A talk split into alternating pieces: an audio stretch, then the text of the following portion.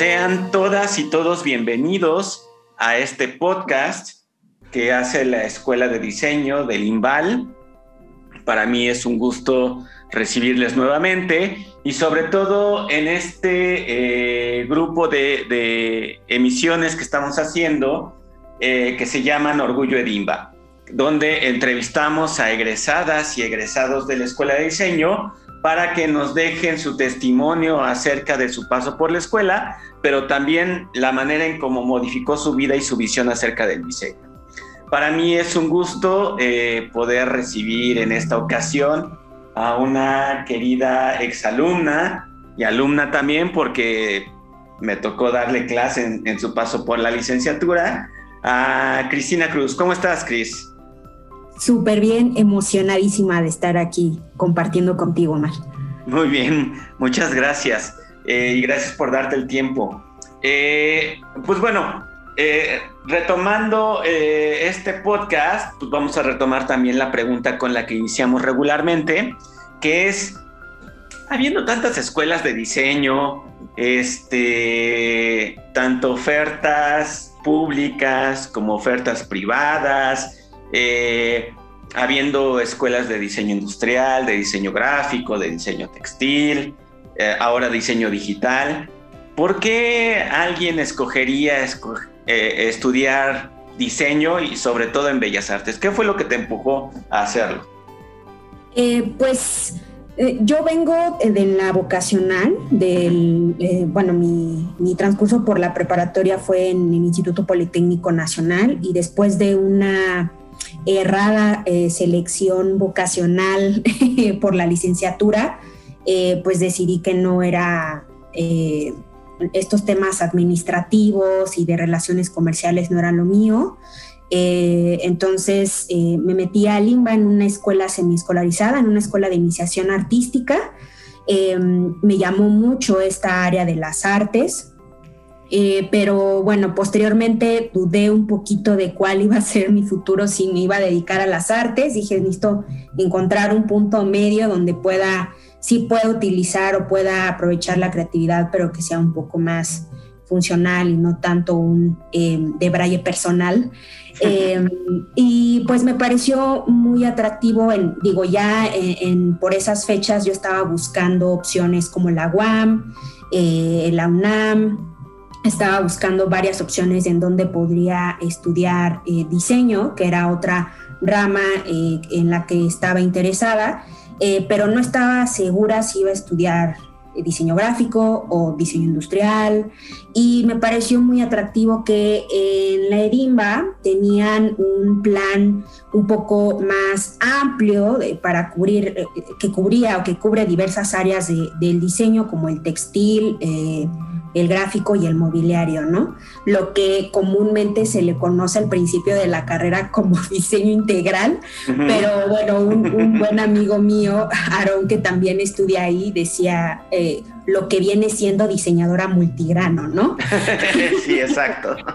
Entonces, em, sí, me, pareció muy interesante eh, la oferta curricular que ofrecía Ledimbar, me me postulé, pasé a la tercera fase que en aquel entonces, este, pues bueno, pasabas por una primera fase de exámenes, una segunda fase igual de, exámenes y la tercera ya la entrevista. Em, y pues me fue muy bien, me aceptaron y pues comenzó la aventura, ¿no? En, la escuela. La, famosa, las famosas tres fases del examen de admisión de la escuela de diseño. Eh, y bien, eh, salen tus, tus resultados y quedas aceptada dentro de la escuela.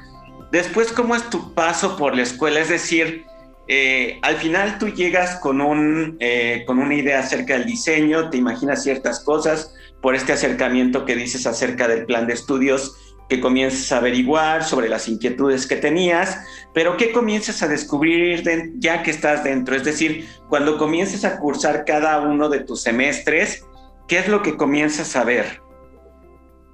Pues que la visión que tenía del diseño era un poco sesgada. Creo que naturalmente, pues la mayoría de quienes apenas comenzamos a adentrarnos en, una disciplina en, el aspecto profesional, em, pues entramos con una, una, noción muy limitada ¿no? de la disciplina. Em, y me pareció muy interesante porque pues precisamente yo que no sabía hacia dónde hacia dónde podría dirigirme, creo que eh, Ledima me ofreció esa posibilidad de explorar Em, qué era lo que me gustaba y qué era lo que no, ¿no? Eh, por mi paso, pues descubrí que el textil definitivamente no era lo mío y me aboqué un poquito más hacia lo gráfico y, lo, y, el mobiliario.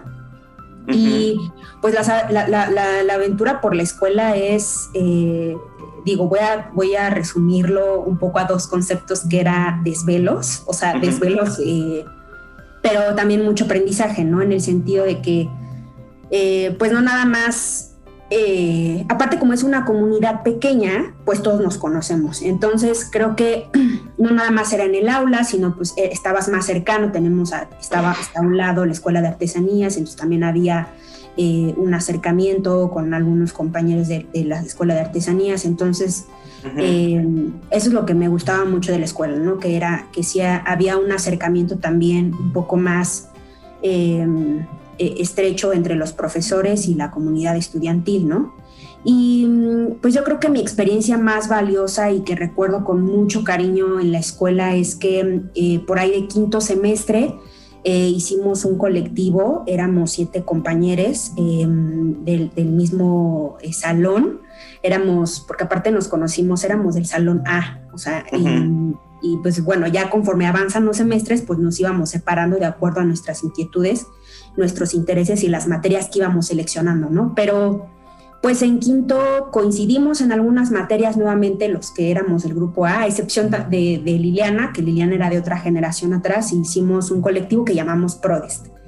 Y estuvo muy eh, curioso porque pues éramos siete, traíamos como muchas ganas de hacer cosas afuera del entorno académico y hicimos, armamos una exposición que se llamaba La idea antes del objeto, ¿no? Porque traíamos mucho em, esta inquietud por los procesos en el diseño, ¿no? Que creo que en ese sentido la escuela pues nos abrió em, mucho los ojos en ese sentido, ¿no? De ver el diseño más como un proceso, ¿no? O, de abrir más este concepto que, usualmente se, eh, se conoce, ¿no? Al diseño es que es algo más como Em, dirigido hacia una salida objetual, ¿no? Y entonces, pues eh, a partir de esta exposición con la que nosotros participamos en el Abierto Mexicano de Diseño en el 2014, pues nos aventuramos a, pues, a gestionarlo nosotros y a generar pues los materiales y todo lo que se requería y, ya nos estaba sobrepasando pues no solamente la tarea de la escuela, sino pues todo, todo, todo, todo este proceso que, que, estuvo detrás del montaje y, de la planeación de la exposición. Y pues ya algunos de nosotros ya no estábamos en posibilidades como de seguir em, invirtiendo monetariamente como en el proyecto y mm, sucedió algo bien, bien, eh, pues que recuerdo con mucho cariño, bien emocionante, que es que eh, me acuerdo que no nos alcanzaba para la inscripción para participar en el abierto, que en aquel entonces era como dos mil y algo, o sea, para que participaras como colectivo tenías que pagar una cuota. Y pues yo me acuerdo que algunos de nosotros pues ya estábamos como un poco de chillones con nuestros profesores porque pues no se alcanzaba y tanto esfuerzo. Y entonces em, armaron la vaquita un grupo de profesores para apoyarnos con esto, ¿no? Em, eh, entre ellos pues, está el profesor Fernando, Gabriela, Vero, Mariana Sauna, o sea, son, son este, pues es, es, es, algo que recordamos con mucho cariño, ¿no? El que nos hayan apoyado y como que ahora lo veo y digo, eh, como que en ese momento no, no me caía el 20, ¿no? decir, ay, pues qué, qué, mm, qué padre, ¿no? Que, que, se hayan solidarizado con, con, con, nuestra, con nuestra, digamos, emoción, ¿no? De querer hacer otras cosas afuera de la escuela y, ahora lo pienso y digo, sí, o sea, no hay algo más emocionante que ver esta que ver como esta motivación o esta, em, eh, más que motivación, estas ganas de hacer las cosas más allá del, ámbito académico, ¿no? Que, creo que a veces sí cometemos mucho este error de, pues encerrarnos ahí pues por las demandas de, la escuela, ¿no? De las tareas, de las entregas, que eh, y, te enclaustras y, te cierras en ese pequeño círculo y no, no te das cuenta de lo que está pasando afuera, ¿no? Y fue un aprendizaje muy valioso el, que tuvimos, pues a partir de ahí eh, empezamos a agarrar nuestros primeros trabajos, con una perfumería en el centro histórico que se llama eh, Tacuba 13 y pues otros proyectos eh, interesantes ya pues posteriormente pues se fue desintegrando no el colectivo. O sea como que ya las inquietudes de cada quien obedecían pues a, a cosas diferentes. Eh, y pues ya para para séptimo, pues entré a hacer mi servicio social, agilizar, porque aparte, pues yo ya había entrado un poco, o sea, yo estaba un poco ya desfasada en cuanto a edad para entrar a la licenciatura, porque pues ya había invertido tiempo en, una escuela de iniciación artística, un año en una licenciatura en el Politécnico, entonces como que ya me urgía salir a trabajar o conseguir un trabajo antes de terminar la licenciatura. En séptimo, em, apresuré mi proceso de servicio social con, eh, con, Marta Alfaro y esta hermosa investigación que tiene sobre el mundo ilustrado. Eh, y ya para octavo, pues me, me dediqué a buscar chamba, ¿no? A buscar trabajo.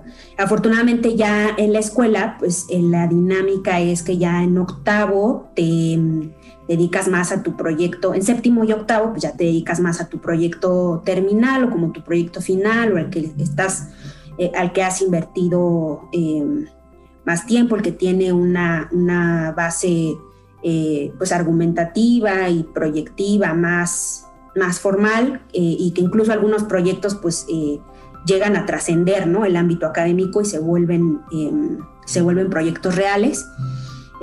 pero pues ya para octavo, pues ya la, la, carga ya era menos y me dio oportunidad de, entrar como becaria en, una revista em, que se llama, es de diseño, diseño y arquitectura, Global Design Magazine, con, con su fundadora Greta Arcila. Y pues sí, creo que curiosamente una de las cosas que me hizo ver la Edimba es que la teoría es muy importante en el diseño y es algo en lo que yo me, me, clavé mucho también, fueron una de mis inquietudes a lo largo de la, de, la carrera. Eh, y que curiosamente sí, eh, eh, pues pude encontrar en, en, algunas materias esas, esas inquietudes, ¿no? O sea, cuestionarnos el impacto de la disciplina en la sociedad, cuál es em, el papel de las diseñadoras y de los diseñadores en un mundo en constante cambio, eh, en donde el futuro pues es hoy, ¿no? En donde, eh, donde hay retos que, eh, que pues ya trascienden más allá de preocuparte por atender las demandas de un cliente y ver cuáles son a lo mejor esas otras demandas que hay en tu entorno, ¿no? O en tu comunidad. Em, y pues sí, o sea, en Ledimba también descubrí que una, de mis grandes intereses pues era la teoría y la crítica en torno a la disciplina. Curiosamente, pues fue esto lo que me dio pie a, buscar un trabajo relacionado a eso y es, y es entonces que también comienzo a explorar el mundo eh, pues de los contenidos, el mundo editorial, ¿no? Eh, y pues especializado, ¿no? Enfocado a, a la arquitectura y el diseño. sí, que justo para allá era mi siguiente pregunta, es decir, sales de la escuela y qué es lo que sigue para ti. Pero sobre todo, ahorita que mencionas esto, eh, creo que ahí también es, y es algo que siempre he platicado con las diferentes chicas y chicos, es el valor del servicio social en aras como instrumento de aprendizaje dentro del área que te quieres insertar.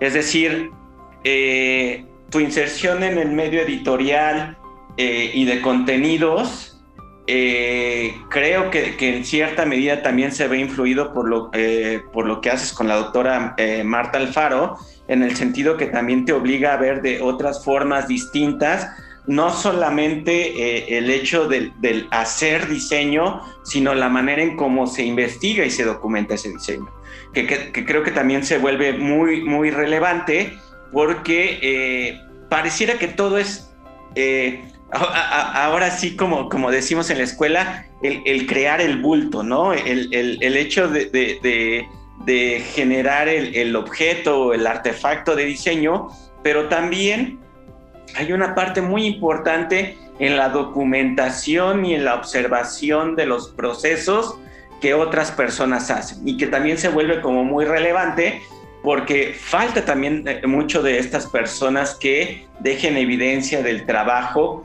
que se hace, por ejemplo, en algo, en algo tan, eh, no quiero decir tan básico, pero algo tan fundamental como lo que se diseña en México, ¿no? Entonces, este, creo que allí existe mucha de esa relación y que justo es, es parte del trabajo que nos vas a comentar.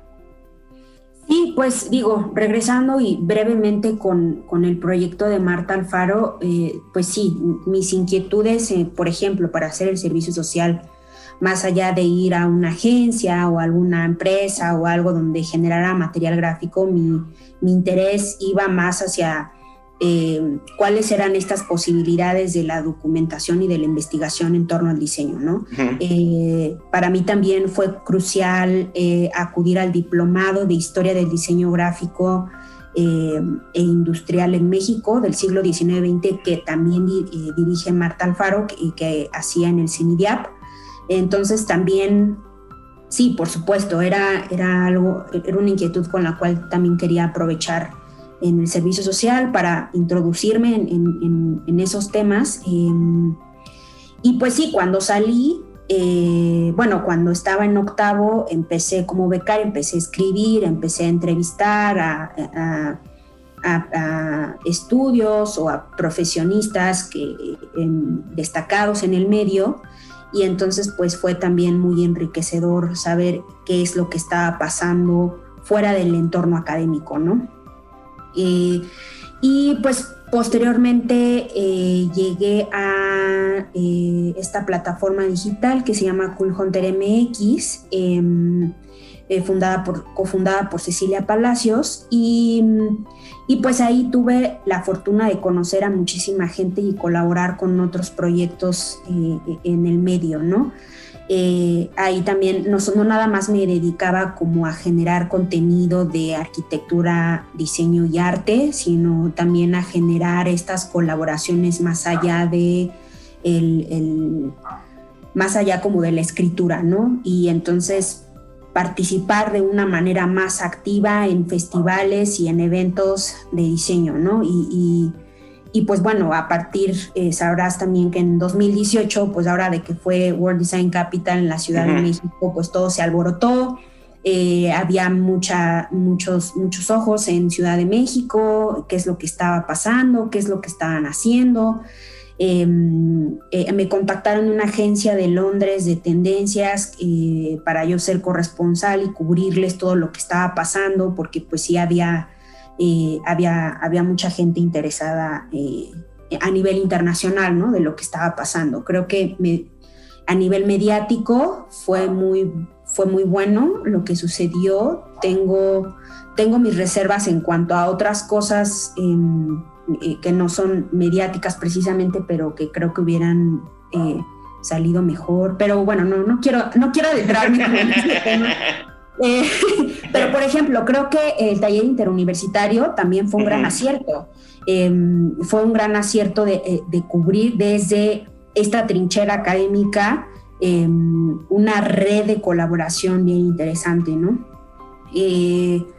Eh, y pues bueno, entre otros, entre otros proyectos que, se generaron en ese lapso y pues posteriormente en los festivales también, ¿no? Que he tenido la fortuna de, colaborar con eh, What Design Canon Mexico City, em, con el Abierto Mexicano de Diseño en 2019, eh, cuando realizaron su... Creo que se escuchó el ruido, ¿lo repito? ¿O así? Está bien. está bien, es que no sé pero si, quieres, este... El ruido si quieres, comienza desde esa parte, desde las, eh, las contribuciones con What Design Can Do y todo ese rollo. Ah, eh, sí, eh, posteriormente pues tuve la fortuna de colaborar con What Design Can Do Mexico City en, en elaboración de artículos, em, recientemente pues también en, como moderadora en en alguna de, sus charlas, en el Abierto Mexicano de Diseño eh, en 2019 en la realización de su catálogo, participé en contenido, ahí también me di cuenta de los retos que hay detrás de la gestión de un festival de diseño. Y más como lo es en el, un, festival como esa, de esa naturaleza tan robusto como, como lo es el Abierto Mexicano de Diseño y luego en el centro histórico, ¿no? En el epicentro de la ciudad, eh, pues que es eh, muy dinámico y es muy, hay mucho ajetreo y hay mucho movimiento y hay mucha diversidad, ¿no? Y, y pues eh, curiosamente en, en, en, Cool Hunter MX, que yo es un, es un proyecto que quiero mucho y que que estimo porque ahí pues me permitió conocer a muchísimas personas y que ahora algunas de ellas pues son incluso se volvieron amistades.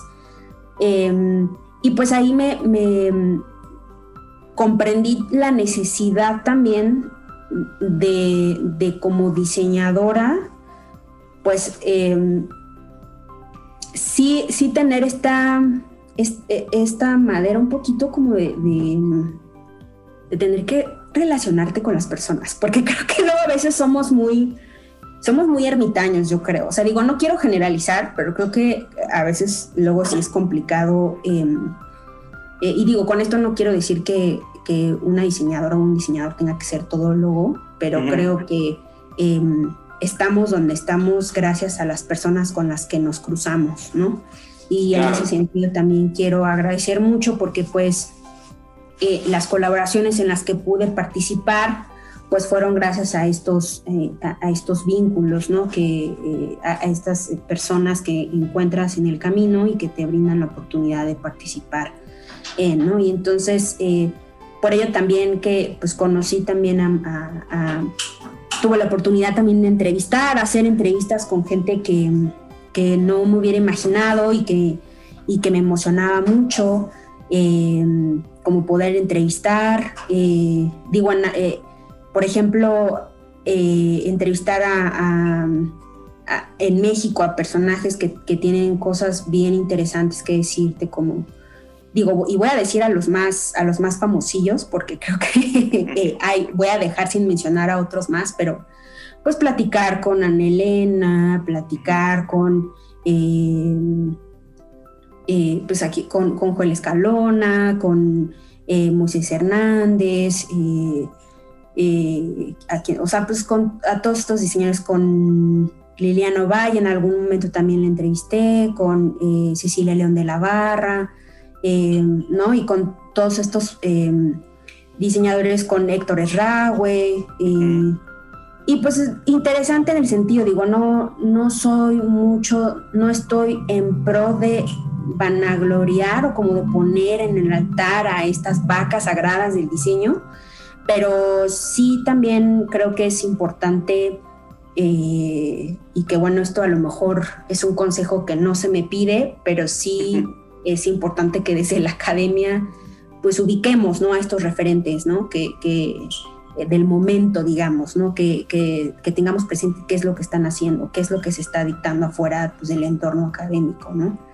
Eh, y pues bueno, sí, es, es algo que, que, agradezco mucho, ¿no? Haber como también podido pues, entrevistar, intercambiar este, saberes, ¿no? Con, con, con estos profesionales y, y pues sí, creo que eso básicamente, eh, al final es, digo ya de mi, de, mi experiencia laboral en Cool Hunter MX, ya estábamos, em, estábamos haciendo un documental, digo porque yo me salí posteriormente del proyecto, pero eh, nació como una inquietud precisamente de que Cool Hunter MX iba a cumplir 10 años em, como medio y entonces pues, pues dijimos vamos a hacer un documental en el que retratemos una década de la historia del diseño en México, ¿no?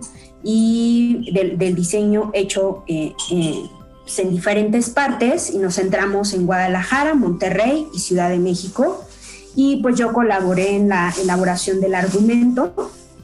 Entonces, en esta parte, pues yo me encargué un poco de realizar, bueno, más bien yo me encargué de realizar la investigación eh, de qué es lo que, lo que estuvo pasando del 2019 eh, del 2009 al 2019, ¿no? Que fue cuando empezó esta inquietud por, por empezar a documentar qué es lo que estaba pasando ¿no? con, con, el diseño y entonces también ahí fue otra aventura muy interesante porque pues fue empezar a localizar estos personajes, eh, a estos profesionales en diferentes áreas, diseño gráfico, diseño industrial, un poco de diseño social, eh, un poco de moda, eh, y entonces pues fue ahí cuando también empezamos a entrevistar eh, pues a, a, personas como Carla Fernández, pues igual Héctor Erraue, em, diseñadores gráficos también, que ahorita no los tengo muy presentes, pero y pues tan igual, ¿no? De tanto en Ciudad de México, Guadalajara y, y de Monterrey, ¿no? Y pues nos llegó la pandemia y entonces eso se tuvo que detener un poco, pero estuvo muy interesante porque en este proceso de realizar la, eh, la investigación, pues me tuve que recorrer un poco 10 años atrás también para saber pues de dónde veníamos, para, para pues indagar de dónde veníamos y en dónde estábamos en 2019 y pues que eso como, como cómo nos transformó y cómo nos fue llevando a donde estamos, ¿no? Claro. Eh, y pues también fue otro, otro camino bien interesante para entrevistar, por ejemplo, a Oscar Salinas, em, eh, y no nada más a diseñadores, ¿no? Sino a otros profesionales, este el, economista Ernesto Piedras, o sea, como que también creo que eso es bien interesante, e, ese proyecto en específico me abrió mucho los ojos en el sentido de la necesidad de, entender el diseño no solo como esta entidad eh, o esta disciplina que, se desenvuelve sola, ¿no? Sino que pues evidentemente está en un se desenvuelve o, o vive en un entramado de, otros, eh, eh, de otras características, otros factores sociales, económicos, este, eh, culturales, ¿no? en, donde, en, donde, en donde vive el diseño, ¿no? Entonces, em, pues eso también fue bien interesante, descubrir también cómo es que a partir de factores políticos y económicos me hizo comprender también cómo es que por qué estábamos parados hoy o cuál era la, de dónde veníamos, ¿no? De, de la historia este, en el diseño y, y, cómo, es, cómo otros factores también fueron determinantes para, para poder explicarnos pues, pues en dónde estábamos, ¿no? digo, lo, estoy hablando un poco en pasado, pensando en que estábamos, estaba pues en 2019, 2020, todavía dediqué una parte de la investigación que ya estará próximo a salir, ya, ya está próximo a, este, a salir el documental. De hecho, vamos a tener una presentación en la escuela en septiembre, si todo sale bien, y la proyección eh, en octubre, no es cierto, en noviembre. Entonces, mm. sí, vamos, vamos a estar en eso también. Sí, qué cool. Pues sí, y, y la verdad es que mm, pues digo, no nos esperábamos este, este cortón de la pandemia, ¿no? Porque pues ya para ese entonces nosotros ya habíamos visitado, o sea, ya habíamos realizado como 30 entrevistas. Eh, bueno, esas, esas entrevistas yo las realicé y digo, ahorita ya son muchísimo más entrevistas, ¿no? Pero, pero sí, sí es bien interesante cómo es que a partir de la pandemia sí se tuvo que reformular también, porque pues es que la pandemia vino a quebrar muchos paradigmas y a, ponernos a pensar muchísimas cosas, a detenernos, a repensar, a reevaluar, a reconsiderar, ¿no? Y, pues sí, em, ya veremos a ver qué, cómo, qué tal va. Exactamente. Y ahora, pues ya hablando de, pandemia y pospandemia, ¿en qué andas, Cris? Este, ¿qué, es, qué, ¿Qué viene para ti en el futuro inmediato? Eh, pues bueno, actualmente vengo, digo, después de mi paso por Cool Hunter MX, em, empecé a participar, digo, a, mediados del año pasado en un proyecto, en una iniciativa que se llama DICAT. Es una plataforma eh, que, que vende diseño mexicano, diseño hecho en México Em, ahorita pues ya cuenta con más de 60 marcas mexicanas en, la plataforma vicat.mx con K. Em, y es mobiliario, accesorio, iluminación. Eh, me encargué yo un poco en la gestión del contenido, em, también de, la comunicación interna con las marcas.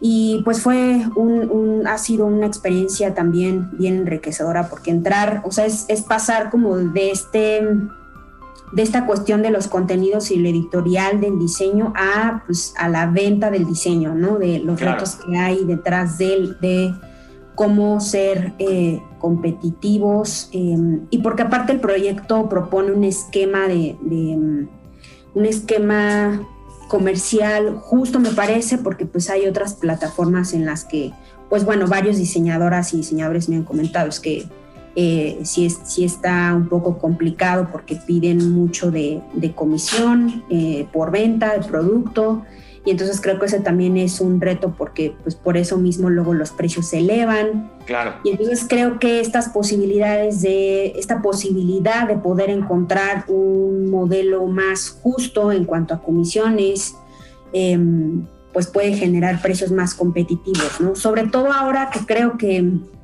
pues con la llegada de este monstruo de IKEA, eh, digo, aunque pertenecen a mercados y atienden a mercados diferentes, y actualmente pues los precios de, los productos diseñados por, por mexicanos o por marcas mexicanas, pues atienden a otro segmento, ¿no? Es, son, son piezas que no son, no son accesibles eh, para cierto segmento de la población. Entonces creo, pero, pero pues bueno, al contrario de IKEA, ¿no? Que pues es un poco hablar... Eh, pues, de precios más asequibles y entonces atiende a otro mercado, pero, pero de todas maneras espero que también eh, esta situación genere un mercado eh, pues más homogéneo, de, un, mercado que brinde mejores em, condiciones para el consumo del diseño mexicano.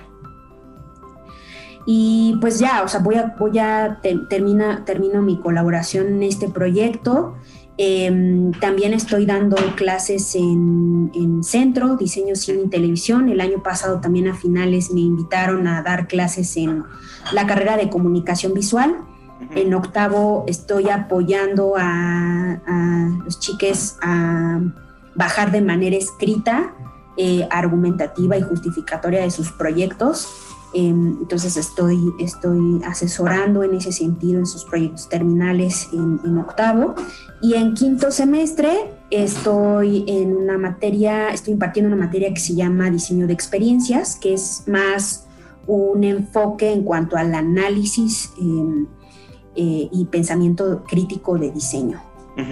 Entonces, eh, pues digo, está, estamos todavía, se está todavía transformando esa materia, pero me parece muy interesante cómo es que pues ya es una necesidad bien obvia y bien latente el que eh, las diseñadoras y los diseñadores comiencen a ver em, pues cuáles son esas implicaciones más allá de preocuparte por eh, el brief de, un cliente, ¿no? Eh, o más por preocuparte por em, eh, cómo va a ser tu, tu, cartel o tu libro o, eh, no sé, tu tríptico o, ¿no? Em, más allá de, esto que comentábamos, ¿no? De, esta salida objetual. y pensar más en estos procesos y cómo incidir de manera pues, más crítica y, y estratégica, ¿no? De, eh, en el diseño. Y pues digo, apenas fue cumplí mi primer semestre como, como docente, ha sido una experiencia bien interesante, o sea, como que ya estar, o sea, como que siento que no fue, hace, siento que no fue hace mucho tiempo cuando estaba yo del lado de eh, la alumna que se quejaba del maestro porque no me enseñaba, a que ahora ya una alumna que se, queje ahora de qué es lo que no, eh, qué es lo que me falta a mí o qué es lo que tengo que... No, pero ha sido muy interesante, o sea, ha sido, ha sido un aprendizaje bien interesante y más porque creo que ahora, a mí me sorprende porque las inquietudes, por ejemplo, de, de, los alumnos son ahora pues más, más este, que tienen una carga bien importante, o sea, temas como visibilidad lésbica, feminismos, micromachismos en entornos familiares, en, un núcleo familiar tradicional mexicano, ¿no? Em, y pues temas que son bien eh, cuestiones de identidad y de género que son, que tienen implicaciones políticas y sociales bien profundas y bien complicadas, ¿no? Y, ver, ver que se preocupan ya por esos temas, o sea, que ya hay una inquietud central y que con base en eso giran sus proyectos y que quieren incidir a través del diseño en esos tópicos, eh, me parece bien valioso, ¿no? Y cosa que pues creo que eh, pues en nuestras generaciones pues sí pues, y creo que todavía ahorita, ¿no? Eh, nos preocupa más pues por cubrir este aspecto, eh, pues que, te, da de comer, ¿no? o sea, de decir, eh, pues el cliente, ¿no? Pero, pero bueno, creo que el atender estos otros temas que también son importantes da, da también un vistazo hacia dónde también se está se debe ya estar dirigiendo el diseño, ¿no? Más, más allá de atender estas estos, em, pues estos requerimientos em, que obedecen a un mundo capitalista que, pues vimos que a partir de la pandemia entró un poco en crisis, ¿no? Sí, claro, y que eh, ahí eh, estamos justo con, con, esta cuestión de la pandemia, eh, viviendo no solamente el hecho de estar aislados y la vacunación y lo que provoca el virus, sino también cuestionarnos muchas de las formas de nuestras relaciones sociales, económicas, políticas eh, y cuestionándolas eh, en ese sentido. Entonces, creo que también esa es una parte del, del valor de las herramientas que de una u otra forma te da el diseño, porque también te permite observarlas de manera distinta, es decir, no solamente sufrirlas, sino observarlas, entenderlas y poder ver en perspectiva cuáles son los posibles futuros que se pueden generar a través de eso. Entonces, eh, creo que, estamos en una parte muy importante hacia el futuro de todas y todos, ¿no? Sí, totalmente. Y, y en ese sentido, pues sí, quienes, quienes estamos clavadas en, el diseño, en el diseño, pues creo que pues, es, una chamba eh, insistir ¿no? en ese sentido, ¿no? de ver eh, cómo podemos expandir también estos límites y, hacerlos viables en un entorno, sobre todo como el nuestro, en el que pues exige... Eh, exige y hay oportunidades, ¿no? Para, para para intervenir desde, desde el campo del diseño. Sobre todo también lo veo como en el ámbito de, de comunicación ¿no? y de contenidos. Em, y pues digo, a partir de esto, pues también mi interés va a ser generar proyectos propios. Estoy empezando, ya había empezado desde la pandemia una investigación relacionado precisamente a el diseño de sets y las telenovelas y cómo a partir de las telenovelas también Em, hago un análisis de cómo, de cómo culturalmente las telenovelas han permeado ¿no? en, en, la sociedad mexicana y pues su relación evidentemente con el diseño, ¿no? con la ambientación de los sets, el que es un tema bien interesante. Entonces, em, pues es un proyecto en el que comenzaré a darle más forma eh, también estoy comenzando un pequeño proyecto editorial que se llama Punto y Periferia con dos amigas, Itayetzin y Adriana,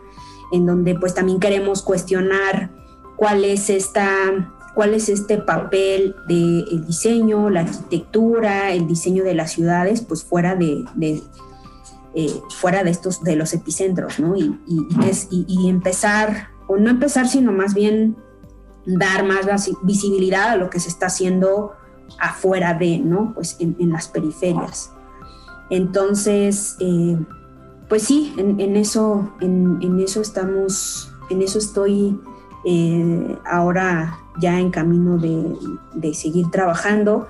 Evidentemente también la docencia veo que también eh, conlleva unos retos bien interesantes de mantenerte, de tener que mantenerte actualizando eh, constantemente y estar, eh, pues no, no, quedarte atrás ¿no? en, las, en las discusiones que competen en, en, la disciplina. Y pues eso, eso. Eh, esperemos que pues ya la, la situación post pandemia también nos permita articular de una mejor manera, no solamente online, sino ya empezar a, articular otras posibilidades ya de manera presencial, que creo que también ya es algo que a muchos nos, surge, ¿no? Porque creo que también esta saturación de esta realidad virtual, em, pues también a, todos, digo, quienes también hemos tenido el privilegio, ¿no? De, estar en este entorno virtual, pero pues ya, o sea, ya, ya, a mí en lo personal ya me gusta un poco ya que, se reactive esta cuestión, porque por ejemplo los festivales de diseño, o sea, a mí por ejemplo lo que hizo What Design Can a principios de este año me pareció bien interesante, ¿no? De cómo, cómo, cómo sí se adaptó a este reto, a esta nueva normalidad y no se detuvo y pero pues las, los festivales, por ejemplo, pues sí la tuvieron súper complicada, ¿no? Para generar actividades que, en un principio eran presenciales y que pues de otra manera era como que, que eh, pues sí, como le hacías, ¿no? Eh, entonces, pues sí, esperemos que ya esta nueva normalidad nos permita, y, pues sobre todo en los próximos meses, ¿no? Que viene ahora ya que, que esté... Eh, que esté en fases más avanzadas el proceso de vacunación, pues a ver, a ver qué tal. Sí, exactamente. Pues para cerrar, Cris, ¿algo más que quieras agregar, comentar, invitar? Eh, pues bueno, les sí me gustaría primero agradecer, pues aprovechar el espacio para agradecer a todas las personas eh, quienes han aportado a, en, eh, pues en, la experiencia de trabajo que he tenido. y pues por supuesto agradecer a, Cecilia Palacios, a Abigail de Cool Hunter MX, que pues aprendí muchísimo de ellas. Eh, al dúo curatorial Tony Macarena, quienes fueron quienes me invitaron a, dar clases en centro, también estoy muy agradecida con ellos, eh, con ellas. a Diana Nájera, a Bob Barraza, y digo, voy a dejar eh, a mucha gente sin mencionar, pero creo que sí es bien importante siempre, eh, pues no perder de vista, ¿no? Que, más, más que apelar a estos individualismos, pues que es vernos más desde esta, desde esta colectividad, ¿no? Y pues em, digo, yo lo, lo, único que sí me gustaría agregar o puntualizar o finalizar es que eh, pues para para los alumnos que, lleguen a escuchar eh, este capítulo, pues que no, se enclaustren en el entorno académico, que, busquen ver qué es lo que está pasando eh, afuera de las instalaciones escolares y, ver quiénes son esos, esas personas que están liderando la escena creativa, eh, nacional e internacionalmente, no nada más internacionalmente, porque creo que también luego ubicamos mucho a estas figuras eh, internacionales, pero pues hay banda muy talentosa aquí en México o que la está rompiendo en, en otros países y que son mexicanas o que son mexicanos, entonces eh, pues eso, no, no perder de vista cuáles son también esos proyectos que se están generando, eh, que compartan su trabajo, yo creo que eso también es bien importante, ¿no? Que, compartan, eh, que compartan su trabajo. Creo que ahorita pues ya hay muchas posibilidades para poder generar diálogo fuera de, ¿no? que no dejen sus trabajos en una carpeta de entrega final, empolvándose para al final del ciclo escolar tirarlos, ¿no? Sino ver de qué manera ver de qué manera esos proyectos pueden vivir fuera de, ¿no? Y aunque sea nada más para que sean demostrativos y ver qué es lo que te inquieta, qué es lo que haces, pero pues compartir, ¿no? Eh, y pues eso, eso, eso es con lo que me gustaría concluir. Perfecto. Pues muchas gracias, Cris, por aceptar esta invitación a grabar este podcast de Orgullo Edimba. Eh, decirte que, pues bueno, tus profesoras y tus profesores eh, nos encontramos orgullosos de ti y que eh, pues obviamente eh, eres una de las tantas personas de las cuales nos sentimos satisfechos que hayan pasado por Ledi. Eh, muchas gracias, Chris. Y muchas gracias a todas las personas que llegaron hasta este punto del podcast. Recuerden que este y otros episodios los encuentran en edimba.imba.gov.mx, en anchor.fm que nuestras redes sociales son Edimba Oficial y que eh, no se pierdan también los otros podcasts que estamos haciendo también con los programas de educación continua en aras de que puedan ver toda la oferta que eh, ofrece la Escuela de Diseño. Yo soy Omar Mendoza, coordinador de difusión de la Escuela de Diseño y nos escuchamos próximamente.